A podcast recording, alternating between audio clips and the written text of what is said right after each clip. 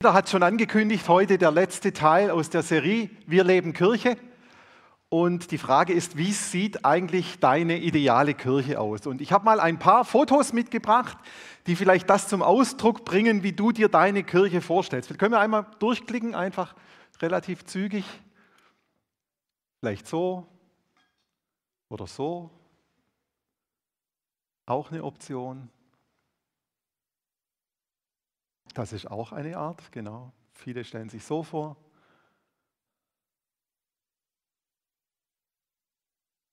Manche sehen auch das als Kirche oder das oder das. Ja, einfach mal so ein paar Beispiele, wie Kirche aussehen kann und wo sich vielleicht der ein oder andere mehr oder weniger hinzugezogen fühlt hingezogen fühlt. Aber was ist denn jetzt eigentlich die ideale Kirche? Wie sieht denn die Kirche aus, die du dir vorstellst? Wie soll Kirche, Gemeindeleben aussehen? Und ich habe mal so ein paar Dinge zusammengefasst, wo ich denke, die uns Christen doch sehr wichtig sind. Ich denke, wir alle wünschen uns enge Gemeinschaft, dass wir miteinander beten, dass wir zusammenkommen und auch uns geistlich austauschen, dass wir gute Predigten hören, dass wir uns als große Familie fühlen, dass wir uns vielleicht abends treffen zum, zum, zum Nachtessen und in dem Rahmen dann auch das Abendmahl miteinander feiern. Und ich denke, noch ein paar andere Dinge gehören auch noch mit dazu. Vielleicht wünschen wir uns hier jeden Tag zusammenzukommen, hier in der Krishona und eine Predigt zu hören. Und all das, was wir besitzen, Häuser, Felder, Äcker, Immobilien, Autos, Velos, E-Bikes, das gehört allen. Wir können miteinander tauschen. Gerade der, der es braucht, der darf es benutzen. Und wenn einer Mangel hat, dann wird ein Haus verkauft oder ein Acker verkauft oder ein Auto verkauft und das Geld demjenigen gegeben, der Mangel hat. Wie hört sich dieses Bild für euch an? Das ist doch schon echt cool, oder? Ist das biblisch, was ich gerade beschrieben habe? Wir lesen dazu mal Apostelgeschichte 2, und zwar die Verse 42 bis 47. Alle, die zum Glauben an Jesus gefunden hatten, ließen sich regelmäßig von den Aposteln unterweisen und lebten in enger Gemeinschaft. Sie feierten das Abendmahl und beteten miteinander. Eine tiefe Ehrfurcht vor Gott erfüllte alle Menschen in Jerusalem. Und er wirkte durch die Apostel viele Zeichen und Wunder. Die Gläubigen lebten wie eine, in einer großen Familie. Was sie besaßen, gehörte ihnen gemeinsam. Wenn es an irgendetwas fehlte, war jeder gerne bereit, ein Grundstück oder anderen Besitz zu verkaufen und mit dem Geld den Notleidenden in der Gemeinde zu helfen. Tag für Tag kamen die Gläubigen einmütig im Tempel zusammen und feierten in den Häusern das Abendmahl. In großer Freude und mit aufrichtigen Herzen trafen sie sich zu den gemeinsamen Mahlzeiten. Sie lobten Gott und waren im ganzen Volk geachtet und anerkannt. Die Gemeinde wuchs mit jedem Tag, weil der Herr viele Menschen errettete. Wow. Wow, was für ein ideales Bild von Gemeinde. Menschen, die alle zu einer Gemeinde gehören und sich gegenseitig versorgen. Man ist miteinander unterwegs, man unterstützt sich, wo man kann. Nicht nur in den Beziehungen, die man miteinander lebt, auch im geistlichen Austausch, aber auch mit den materiellen Dingen. Es soll keine Not sein. Die, die nicht so viel haben, die werden getragen von denen, die mehr haben und am Ende gehört alles allen. Und sie trafen sich regelmäßig im Tempel, dort wo Jesus gelehrt hatte, um von den Aposteln über den Glauben zu hören. Und am Abend dann trafen sie sich in den Häusern ringsum und aßen dort zusammen und feierten auch miteinander das Abendmahl. Wir lesen hier von einer Gemeinde, die ja schon paradiesisch ist, oder? Kann man das so sagen, wenn man das so hört, wenn man das so liest? Ein paradiesisches, eine paradiesische Gemeinde. Es gab keinerlei Leid, keine Herausforderungen und alle waren großzügig in dem, was sie hatten und man war füreinander da. Wow. Und dieses Modell von Kirche der ersten Gläubigen, wenn man es denn Modell nennen kann. Dieses Modell, das hat ja schon immer fasziniert. Schon immer hat dieses Modell von Kirche fasziniert. Und spätestens mit dem Aufkommen der Hauskirchen Mitte der 90er Jahre ist dieses Modell auch in unseren Breitengraden angekommen. Denn die Hauskirche bezieht sich ganz stark auf dieses Modell. Das Einzige, was nicht so ausgeprägt ist in den Hauskirchen, ist, glaube ich, die Gütergemeinschaft und das Treffen im Tempel. Aber ansonsten legt man großen Schwerpunkt darauf, es so zu leben, wie es die ersten Christen in der Apostelgeschichte tun. Das wäre doch ein schönes Bild von Kirche für unsere Zukunft. Wir leben Kirche. Und dann passiert das, was in Vers 47 passiert. Dann wären wir im ganzen Volk geachtet und anerkannt und jeden Tag würden Menschen durch die Gnade Gottes hinzukommen. Mehr kann man sich nicht wünschen. Mehr kann man sich nicht wünschen. Und ich habe mich gefragt, was war es, dass die Menschen in den, in den Tagen nach Pfingsten dazu veranlasst hat, Gemeinschaft und Gemeinde so solidarisch, so geisterfüllt, so rücksichtsvoll und so großzügig zu leben. Was steckt dahinter, dass es für die Menschen scheinbar leicht war, sich von ihren Dingen zu trennen und miteinander den ganzen Tag in Gemeinschaft zu verbringen, im Tempel zu sein und auf das Wort Gottes zu hören? Was war es? Und ich denke, es gibt verschiedene Aspekte und ich versuche die mal ein bisschen rauszuarbeiten. Ich denke, der, einer der, der Aspekte war, schon die zwölf Jünger Jesu, die hatten eine gemeinsame Haushaltskasse. Die hat Judas verwaltet. Und es war klar, dass das, was die Jünger hatten, als sie mit Jesus unterwegs waren, dass das allen gehörte.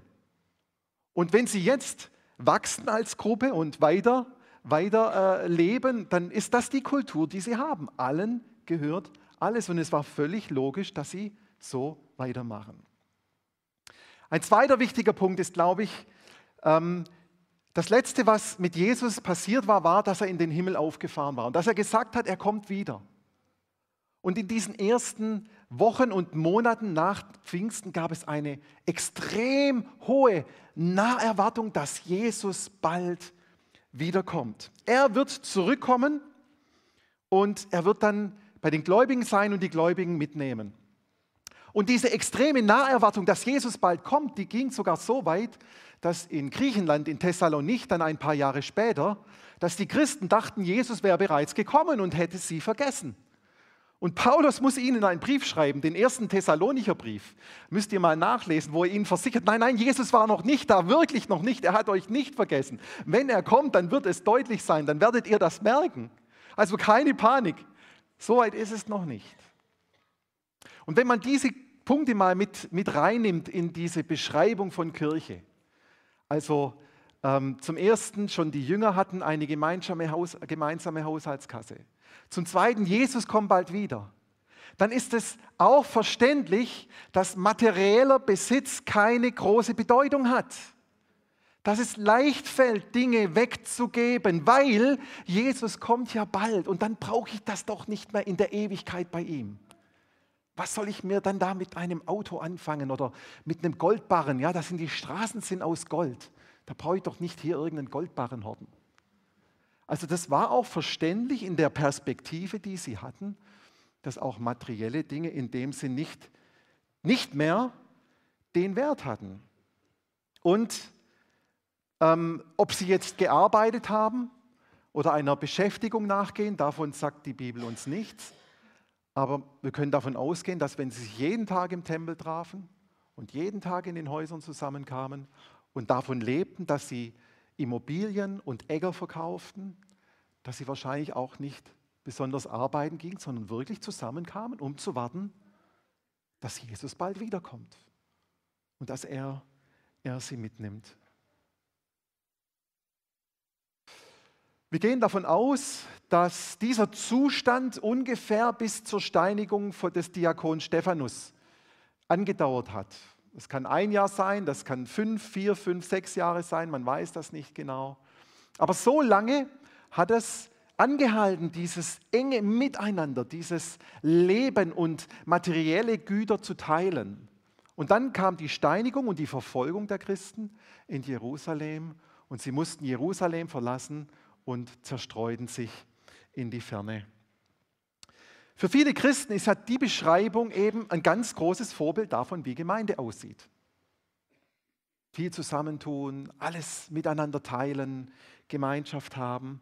Und dabei vergessen wir manchmal, dass es auch dieser Zeit geschuldet ist, in der sie einen enormen geistlichen Aufbruch erlebten, in dem die Apostel Zeichen und Wunder begleiteten und in dem eben eine extreme Naherwartung der Wiederkunft Jesu herrschte. Das vergessen wir manchmal, wenn wir ganz begeistert diese Zeilen lesen und sagen, ach, so eine Gemeinde hätte ich auch.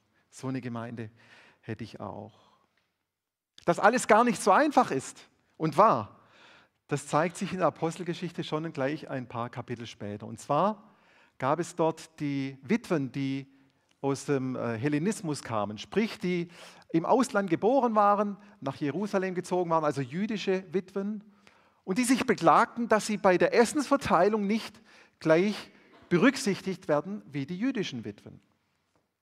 Und auch die Apostel kamen an ihre Grenzen. Sie sagten, hey, wir sind so eingebunden in Essen organisieren, Essen aufteilen, Essen verteilen. Wir kommen gar nicht mehr dazu, was wir eigentlich als Auftrag haben, nämlich ins Gebet zu gehen und zu predigen.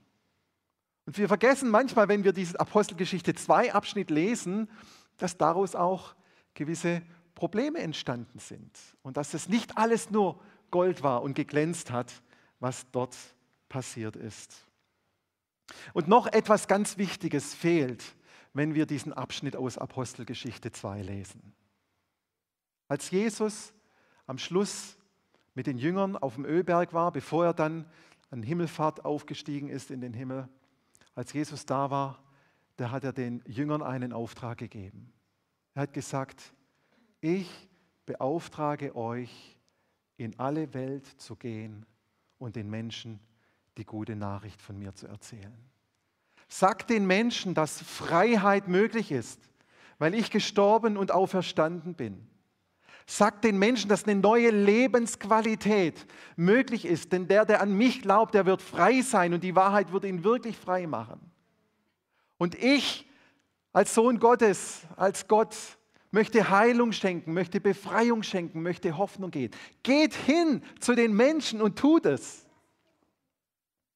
Aber wenn wir Apostelgeschichte 2 lesen, dann passiert gar nichts da davon. Die waren mit sich selber mehr als zufrieden. Die genossen diesen paradiesischen Zustand, diese enge Gemeinschaft, bloß nichts Störendes reinkommen. Aber wir lesen das mal kurz in Apostelgeschichte 1, Vers 8, was Jesus sagt. Aber ihr werdet den Heiligen Geist empfangen und eine paradiesische Gemeinde gründen in der aller Mangel abgeschafft ist und allen alles gehört. Ach so, nee, steht da nicht. Also, aber ihr werdet den Heiligen Geist empfangen und durch seine Kraft meine Zeugen sein in Jerusalem und ganz Judäa, in Samarien und überall auf der Welt. Und das ist jetzt brutal, wie Gott manchmal Zeitgeschehnisse und, und Ereignisse gebraucht. Erst durch die Steinigung von Stephanus gab es eine Verfolgung und letztendlich eine Vertreibung der Christen aus Jerusalem hin nach Samarien, nach Judäa und bis an die Enden der Erde.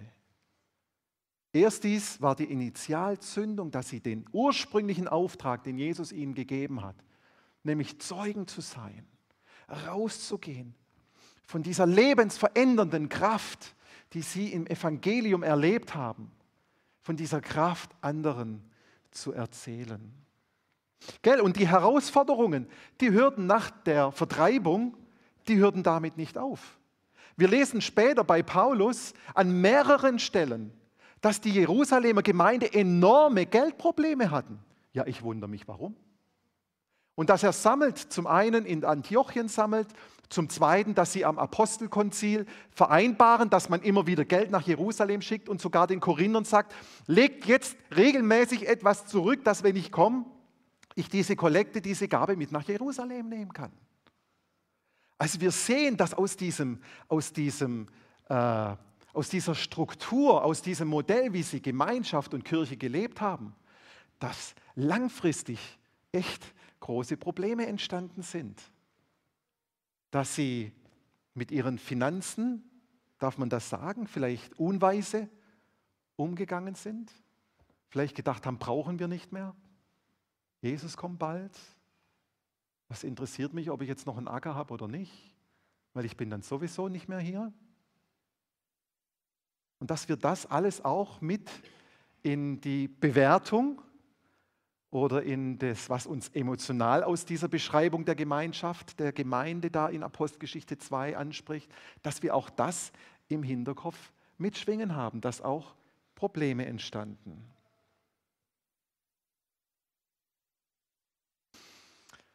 Was heißt das jetzt für uns und dazu, dass wir Kirche leben wollen? Wir leben Kirche. Es wäre einfach zu sagen, guck mal, Apostelgeschichte 2, das war das erste Modell, das ist das Urmodell, das ist quasi das Urkilogramm oder der Urmeter, an dem orientiert sich alles, so muss es sein. Aber wir sehen, ganz so einfach ist es nicht und ich habe ja auch ganz bewusst ein paar Aspekte relativiert. Großzügigkeit oder dieses ständig miteinander Zeit zu verbringen und dann wo vermutlich keiner Arbeit mehr nachzugehen. Ähm, auch die Gütergemeinschaft, all das hatte doch auf lange Sicht auch gewisse negative Konsequenzen. Und doch muss da ja etwas gewesen sein bei den Gläubigen.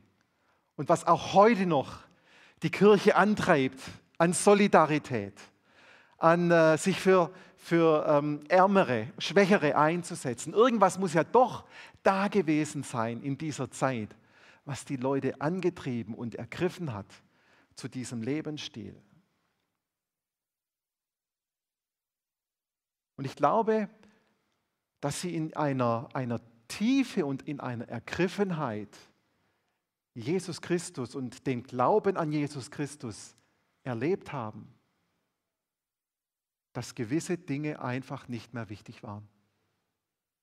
Dass sie einfach nicht mehr die Priorität hatte, die es ohne Jesus hat. Brauche ich ein schnelles Auto? Brauche ich ein großes Haus? Brauche ich einen großen Garten? Brauche ich eine tolle Uhr? All das, glaube ich, hat nicht mehr die Priorität, wenn der Glaube an Jesus Gestalt annimmt wenn wir ergriffen werden. Und ich nehme noch mal ein paar Punkte raus. Ja, da war diese Naherwartung an Jesus. Aber er kam halt doch nicht so schnell. Und diese Naherwartung, die sollten aber auch wir haben.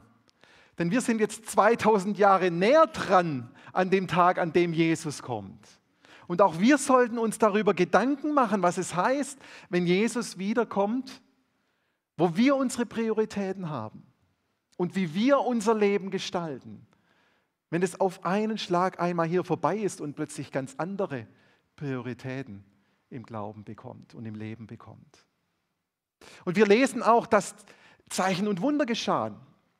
Wir lesen, wie die Apostel da einiges erlebt haben, wie äh, Petrus durch einen Engel im, im, Gefängnis befreit wurde oder wie dieser, dieser Lahme äh, aufgestanden ist und plötzlich gehen konnte oder ähm, wie, wie, wie Paulus und Silas gesungen haben und plötzlich fielen die Ketten im Gefängnis ab. Sie haben auch Zeichen und Wunder erlebt. Wie sehr glaubst du daran, dass Gott heute noch in den Alltag, in dein Leben reinspricht und wirklich eingreifen möchte mit Zeichen und Wunder.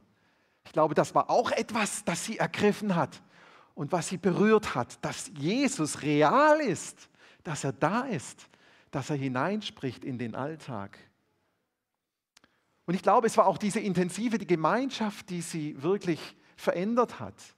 Dieses Miteinander unterwegs zu sein, diese grundlegenden Werte von Glauben, von Glauben an Jesus und was das auch in den Prioritäten mit dem Leben macht, das zu teilen und dann miteinander zu beten.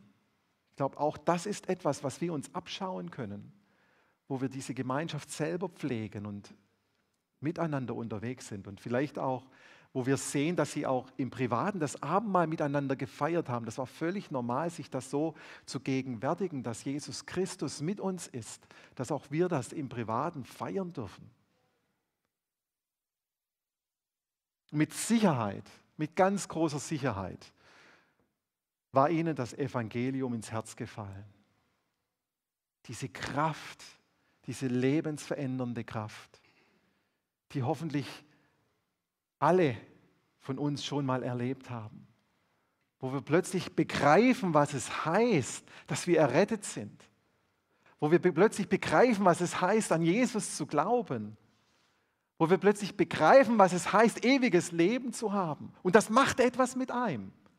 Das lässt das Leben in einer anderen Perspektive legen. Das ist so. Und als Petrus da die erste Predigt an Pfingsten hielt, da, da heißt es, da ging es ihnen durchs Herz und sie sagten, was sollen wir tun?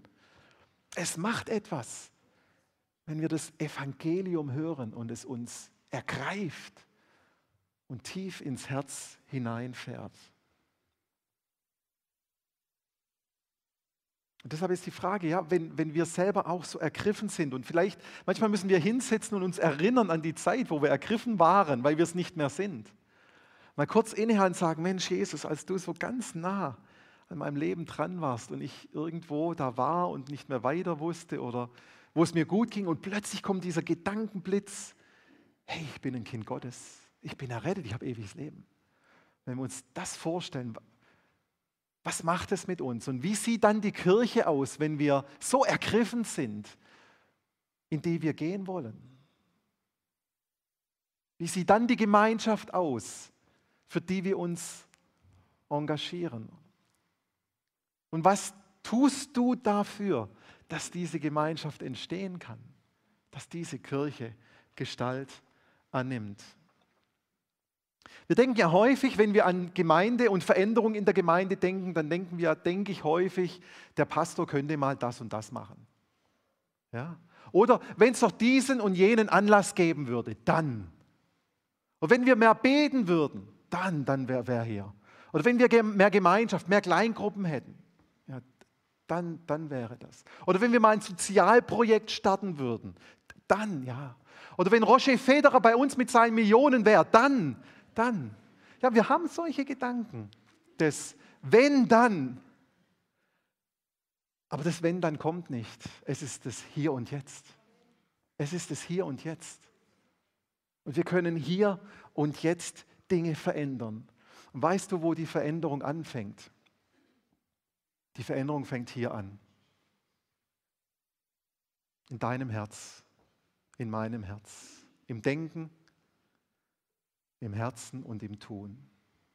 Da fängt Veränderung an. Wir leben Kirche. Oder ich lebe Kirche. Ich lebe Kirche. Meine Kirche. Ich lebe Kirche und ich gestalte meine Kirche. Ich bin Teil davon. Ich bringe mich ein. Ich gestalte. Und die Frage ist auch, was ist das Bild Gottes, das er für die Krishona in Amriswil hat? Was hat Gott auf seinem Herzen für uns? Und wir haben ja so eine vierteilige Serie, Serie gemacht, wo wir denken, dass es Dinge sind, die auf Gottes Herzen sind. Die, die, die vier Punkte sind nicht, nicht allumfassend, ist nicht vollständig, da fehlt noch was, das kann sich auch wieder verändern. Aber wir haben gesagt, wir wollen Gott erleben. Wir erleben Gott in unserem Gottesdienst, in unserem Glaubensleben. Und wir wachsen miteinander im Glauben. Das ist uns wichtig.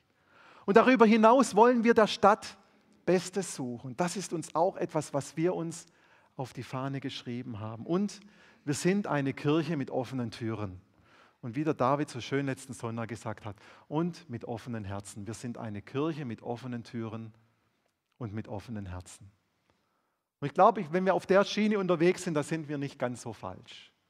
Ich glaube, dass wir dann auch Gott um seinen Segen bitten dürfen und helfen und bitten dürfen, dass er uns hilft, dass diese Dinge Gestalt annehmen. Und ja, dass wir eine Kirche sind, wo Menschen draufschauen und sagen, wow, da ist Gott am Wirken, da passiert was, da möchte ich Teil davon sein, da möchte ich dazugehören. Und es braucht jeden von uns, dass wir uns da einbringen und engagieren. Und ich glaube, dass Gott dann auch seinen Segen auch dazugeben wird. Das ist mein Gebet und möchte zum Abschluss noch beten. Ja, Jesus, ich danke dir, Herr, dass du ein Gott bist, der real ist, der erfahrbar ist und der gute Gedanken über uns hat. Herr, und wir müssen nicht gucken, wie leben die Gemeinde, wie leben die Kirche, wie gestalten die ein Kirchenmodell, was machen die, sondern die Frage ist, was hast du für uns? Und das, was du für uns hast, das ist gut, Herr. Das ist vollkommen. Hilf uns immer wieder da einen Schritt zu gehen und mit unseren Augen zu erkennen, mit unseren Herzen zu erkennen, was du tun möchtest. Danke für die Gemeinschaft, die wir leben dürfen. Danke für dein Segen, den wir immer wieder auch aus deiner Hand empfangen dürfen. In Jesu Namen. Amen. Amen.